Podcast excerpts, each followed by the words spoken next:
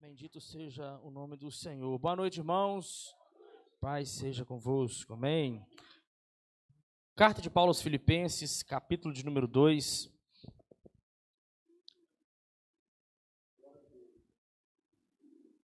A partir do versículo 3, nós vamos fazer a leitura até o versículo de número 11.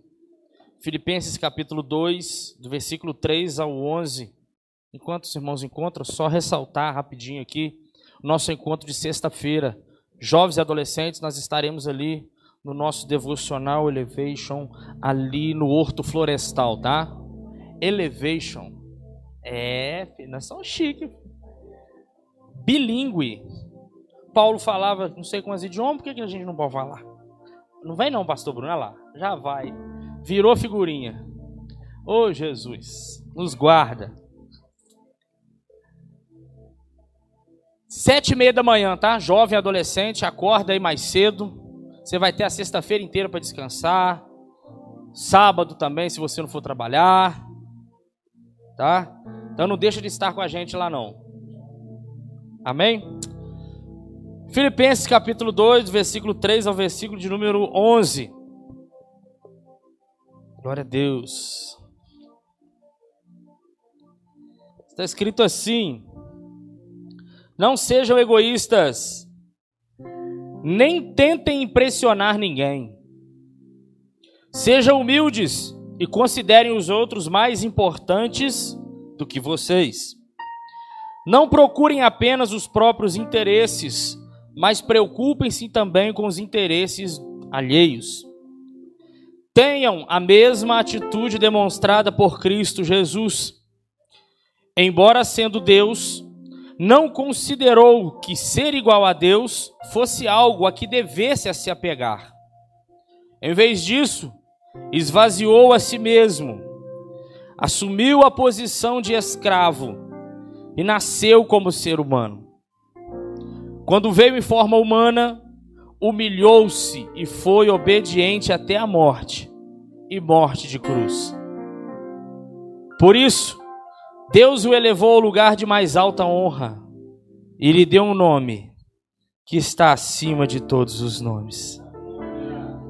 Para que ao nome de Jesus todo joelho se dobre, nos céus, na terra e debaixo da terra e toda língua declare que Jesus Cristo é Senhor, para a glória de Deus, o Pai. Pode se assentar. Aleluia. Glória a Deus. Mas nós estamos numa semana especial e esse mês inteiro nós vamos falar sobre isso, sobre o significado. Vamos, se, se é assim que podemos de, de, designar aqui o significado do que é a Páscoa. E durante as quartas-feiras, hoje, no primeiro instante, no primeiro momento, nós ministraremos sobre a cruz de Cristo, que sem cruz não há redenção, sem cruz, sem redenção. Abra o seu coração, prepare a sua alma para ser ministrado dentro dessa temática todos os, durante esse mês de abril. Domingo, quando nós teremos a ceia do Senhor, também será falado. É, como o pastor Bruno bem disse aqui, não há não há nada mais importante dentro do cristianismo do que entendermos o que é a ressurreição de Jesus. Participar da ceia quer diretamente dizer a respeito disso. A ceia do Senhor, ela, Jesus deixou a orientação para a gente fazê-la como uma forma de nós relembrarmos a morte dele até que ele venha. Mas se Jesus não tivesse ressuscitado, Jesus seria mais um líder que arrebanhou multidões. Mas nós não estamos aqui declarando, e Paulo vai dizer muito bem isso aqui aos Filipenses, nós não estamos declarando uma fé comum, uma fé normal. Como eu já disse aqui há uns dias atrás, nós sempre ouvimos uma frase, né, que todos os caminhos levam a Deus, mas nós entendemos pelas Escrituras que não são todos os caminhos que levam a Deus. Só existe um caminho que leva a Deus, que é o nosso Senhor e Salvador Jesus Cristo. E quando a gente olha para a disposição do Mestre Jesus em sair da sua glória, irmãos, para poder se despedir de tudo aquilo que ele, o próprio Paulo disse aqui aos Filipenses, que ele não se apegou à razão dele ser como Deus. Ele abriu mão da sua divindade, por assim dizer, para se sacrificar por amor a nós, para se entregar como sacrifício perfeito. Nós bem entendemos que antes de Jesus, na época da lei, o perdão dos pecados era feito mediante ao sacrifício de um animal. Era feito mediante a morte de um animal em nosso lugar. Só que aquele sacrifício não era um sacrifício perfeito, porque não tirava de nós a condenação, apenas tapava de forma que não era eficaz os nossos pecados. E se nós não entendermos o que a cruz significa, porque para muitos naquela época a cruz era um sinal de maldição. Todos aqueles, os piores, os piores bandidos da época eram mortos na cruz. Eles eram colocados naquela haste para morrer da pior maneira possível. E nem o direito de enterrar o próprio corpo, aquelas pessoas, na maioria das vezes, não tinham. Quem olhava para a cruz e colocava diante dele aquela, aquela, aquela condenação de cruz, era um sofrimento inigualável, era a pior vergonha que um homem poderia passar. Agora pensa comigo, Deus não precisava, porque ele já havia colocado o homem num estado perfeito lá no jardim do Éden. Nós sempre temos ressaltado aqui, Deus, o homem não foi criado para completar Deus. Nós não fomos criados porque Deus estava ali tão numa situação tão é, como se ele tivesse incompleto. Ele falou assim: eu preciso fazer alguma coisa para causar um entretenimento, para causar, para me completar. Deus não criou o homem com esse propósito. Deus criou o homem para habitar num lugar de perfeição, para usufruir da presença e da glória de Deus para ter o contato com, com, com Deus face a face, assim como ele conversava com Adão. Porém, o homem preferiu desobedecer a uma ordem específica de Deus. E o próprio Deus profetizou diante da queda do homem que da semente daquela mulher que havia caído haveria de vir um que esmagaria a cabeça de Satanás. A promessa foi lançada. Mas nenhum de nós, nenhum ser humano imaginaria como isso aconteceria. Por quê? Porque a partir da mensagem de Deus que haveria de vir alguém que acabaria com o reinado de Satanás, que destruiria a serpente de uma vez por todas, geração após geração, a partir de Abraão, quando Deus levanta Abraão para fazer dele uma grande nação, viveram debaixo dessa palavra, viveram profeticamente debaixo do que Deus havia falado, crendo que o Messias viria. Os profetas foram levantados dizendo que Deus levantaria um da descendência de Davi para reinar sobre todo o universo. Só que qual que era o padrão de rei, pastor Daniel, que aquela nação queria quando chegou nos tempos de Jesus? Quando chegou no, no, na época do Império Romano, qual que era a imagem de um grande governador, de um grande Messias, de um, o rei dos o rei dos reis e senhor dos senhores? A imagem era de um homem que se manifestaria e destruiria todo o Império Romano, que acabaria com tudo que Roma havia implantado, os subornos, a imposição de impostos, tudo que Roma havia feito para oprimir a nação na cabeça dos judeus, o Messias viria para poder arrebentar com todo aquele império, para destruir e colocar o reinado dele acima de todos e subjugar toda a nação, subjugar todos os governos debaixo da sua autoridade. Eles esperavam um governo humano.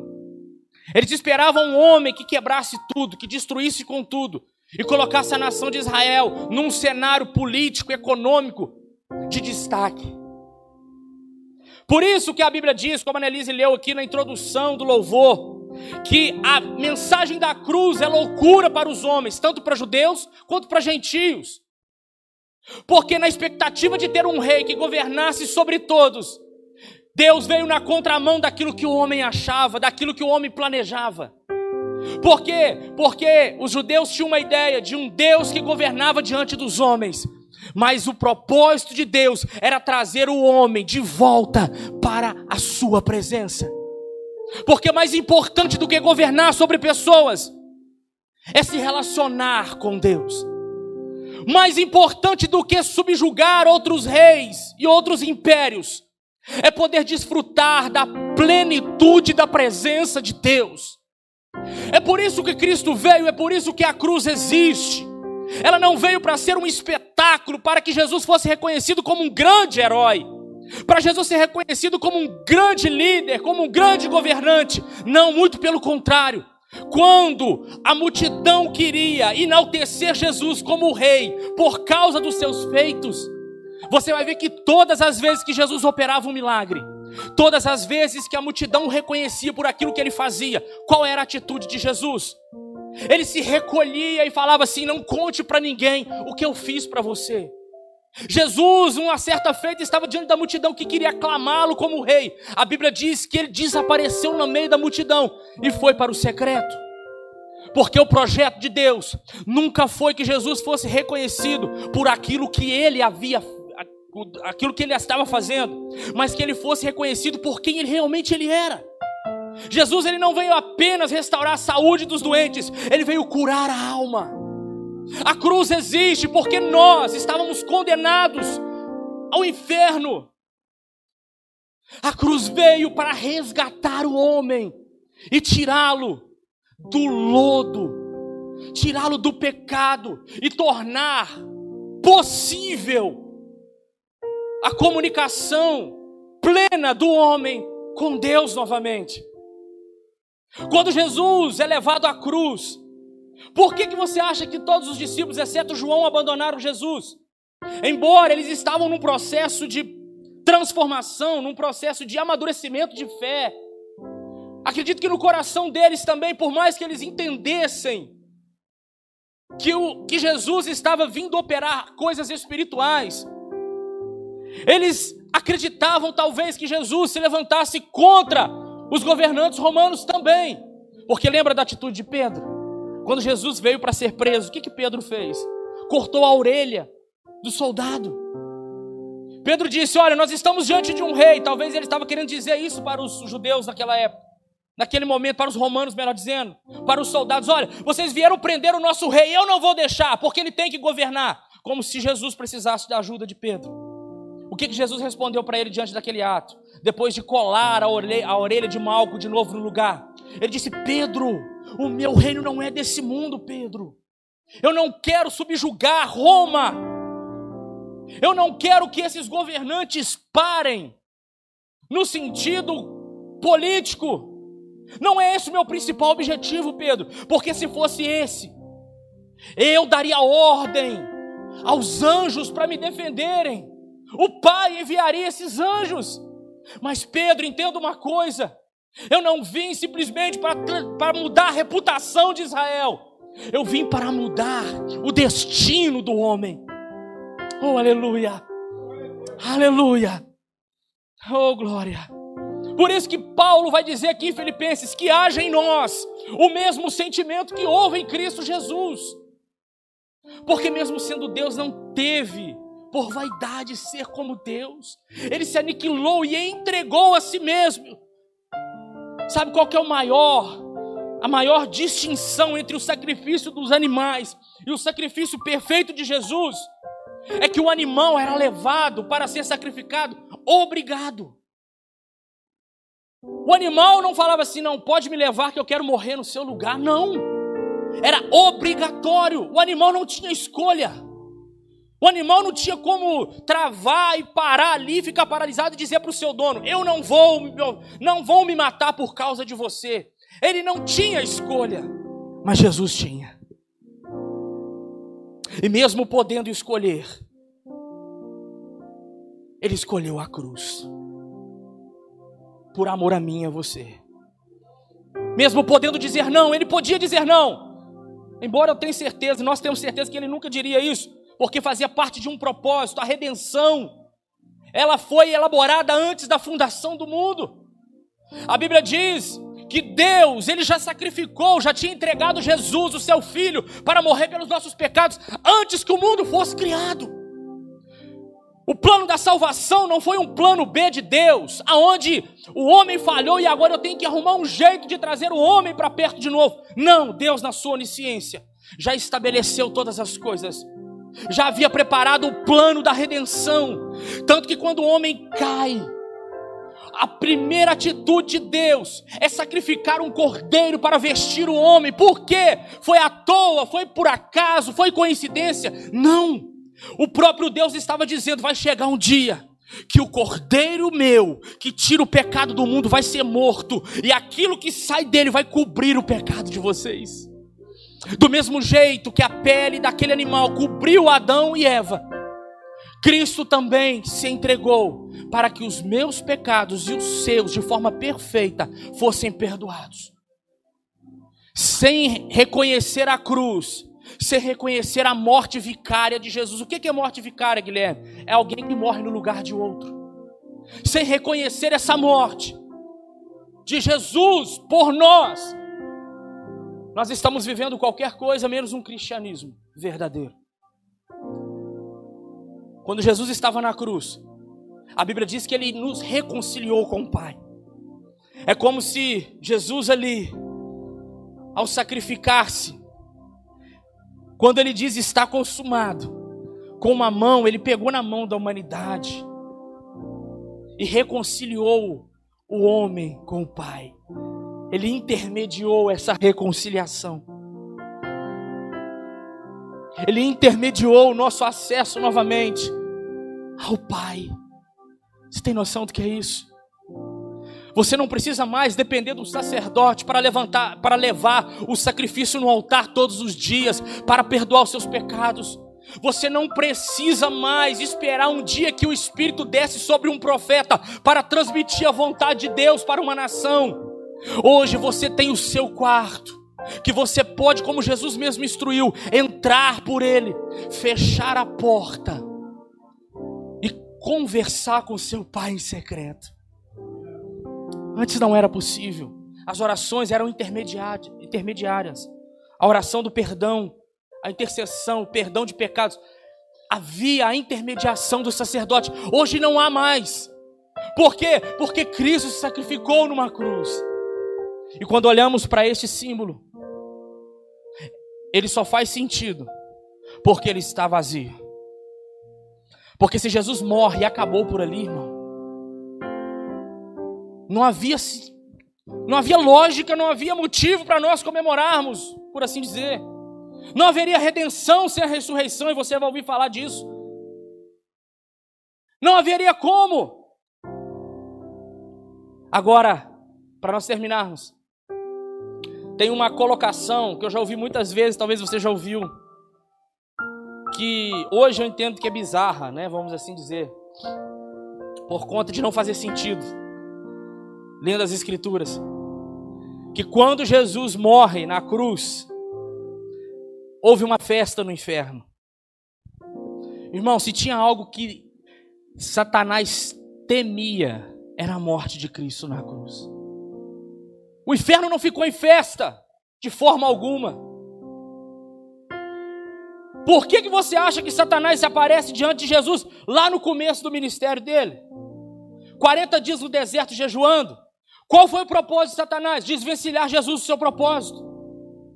Ele apresentou pão quando Jesus estava com fome. Mostrou a ele governos e reis do mundo para tentar fazer Jesus ser seduzido pelas coisas dessa terra e tentou desfocar a adoração do próprio Jesus, que era a única e exclusiva do Pai, para adorar a Satanás. O que, que o diabo queria? Era desfocar, tirar Jesus do propósito, fazer com que ele não se entregasse na cruz. Lembra do que, que Jesus falou com Pedro? Quando Pedro tentou tirá-lo da cruz, Pedro foi cheio do Espírito Santo num minuto. Tu és o Cristo, o Filho do Deus vivo. Depois de alguns minutos, Jesus falando: Ó, eu vou morrer, você entregue, mas eu vou ressuscitar o terceiro dia. O que que Pedro disse para Jesus? Tem dó de ti, Senhor. Faz isso com o Senhor, não. O Senhor não merece isso, não. Não, por favor, não faça isso. O que que Jesus respondeu para ele? Para trás de mim, Satanás. O diabo queria de qualquer forma, ele conseguiu usar Pedro naquele momento para tentar tirar Jesus da cruz. E aí, como é que eu entendo que é Jesus morrer na cruz, cumprindo o seu propósito, O inferno vai ficar em festa. Não, irmãos. Satanás entendeu que ali ele perdeu de uma vez por todas. A profecia lá de Gênesis 3 se cumpre lá na cruz. Que da semente da mulher nasceria um que esmagaria a cabeça dele. Jesus poderia esmagar e acabar com Satanás de uma vez por todas, irmãos. Ele poderia acabar com a história ali e falar assim: a partir de agora, Satanás, está tudo consumado. Mas eu acho lindo o texto, que eu não me recordo aqui o capítulo, o versículo aqui, que Paulo diz que Jesus, em breve, esmagará a cabeça de Satanás debaixo dos nossos pés. Irmãos, é interessante porque Jesus poderia esmagar. A Bíblia diz que tudo foi entregue na mão de Jesus, toda autoridade foi dada na mão dele por causa da morte vicária dele. Mas ele está esperando o momento certo, a hora certa, para poder colocar Satanás debaixo dos pés, não só dele, mas de toda a igreja de Cristo. Então deixa eu te dizer uma coisa: a batalha contra Satanás não é uma briga tipo um cabo de força que Deus puxa para um lado e o diabo puxa para o outro. Que o diabo vence por um pouquinho e Deus vence mais um golinho. Que o diabo consegue puxar Jesus mais para cá e Jesus consegue puxar o diabo mais para lá. Não. Essa batalha não existe. Jesus, ele já venceu lá na cruz por nós, por mim, por você. Existe sim uma batalha para nos tentar tirar Edgar do propósito. Existe mundo espiritual, demônios são reais, coisas malignas, elas existem de verdade. Mas deixa eu te dizer uma coisa: nós muitas das vezes perdemos essas batalhas ou entregamos os pontos nessas batalhas, porque nós não reconhecemos esse sacrifício de Jesus de verdade. O que é que ele foi que conquistou por nós lá na cruz? Ele nos conquistou a salvação por meio dele, mas ele também nos deu vitória sobre Satanás e seus demônios. E nós vencemos porque Cristo se entregou. Oh, aleluia. Irmãos, que a cruz faça parte da sua vida. Que você entenda que foi por meio dela, Cristo usou a morte de cruz para que eu e você pudéssemos ser restaurados para a glória de Deus Pai. Não deixe com que as dificuldades da vida, não deixe com que as investidas de Satanás contra a sua casa, contra a sua vida, contra a sua família, faça você desvencilhar do propósto faça você esquecer do que a cruz representa. O porquê que Jesus se entregou. Não deixe com que nem nada e nem ninguém te faça esquecer do que Cristo fez por mim e por você. Fique de pé que eu quero orar. Glória a Deus.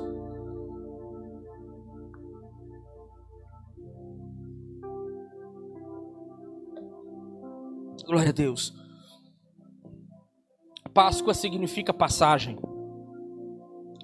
Quando o povo saiu do Egito para ir à terra prometida,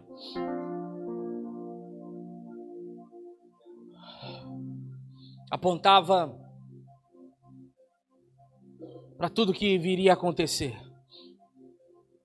O resgate, a restauração. Tira, fomos tirados do Egito e estamos rumo à terra prometida. Assim como aquele cordeiro foi morto no dia da Páscoa, que Deus depois mandou eles comemorarem como o dia da passagem. O cordeiro de Deus que tira o pecado do mundo também não pode ser esquecido. Deus mandou eles comemorarem todo ano, no mesmo dia, na mesma hora, naquele mesmo mês, porque Deus sabe que nós, como seres humanos, somos muito, somos muito esquecidos temos uma facilidade imensa de esquecer aquilo que realmente é importante. É óbvio que a data da Páscoa não é para ser lembrada apenas no dia. Ela nem sequer é no dia exato que as coisas aconteceram. Mas que a gente celebre verdadeiramente o que a Páscoa significa para nós. Que nós possamos entender que sem a cruz, sem o sacrifício de Jesus, sem a morte vicária do nosso Mestre, nós não teríamos acesso à graça. Por isso, Paulo diz: pela graça sois salvos. Pela graça sois salvos. Pela graça sois salvos. Pai, em nome do Senhor Jesus, ó Deus, nós te bendizemos por essa noite, Pai. Te louvamos, Pai, por este tempo tão precioso, que é o de estarmos neste lugar, para louvarmos a Ti e sermos ministrados, Senhor, com uma palavra que fala, que lembra, que nos exorta, que nos prepara, Senhor, para aquilo que o Senhor tem reservado para nós. Senhor, que estas palavras, Senhor, fiquem guardadas dentro do nosso coração. Deus, nós queremos reconhecer o sacrifício de Jesus todos os dias da nossa vida. Pai, nós queremos lembrar do que foi feito. Nós queremos lembrar todos os dias pela manhã, Senhor, da morte de Cristo e da sua ressurreição. Queremos lembrar, Senhor, que ele não foi para lá obrigado, ele se entregou. Pai, ninguém colocou ele lá obrigatoriamente, ele mesmo deu a sua vida para que nós tivéssemos a nossa de volta. Uma vida contigo, Pai. Uma vida de relacionamento, uma vida que experimenta, Senhor, a altura, a largura e a profundidade do teu amor. E que nós, Senhor, como igreja, venhamos valorizar isso todos os dias, Pai, da nossa vida.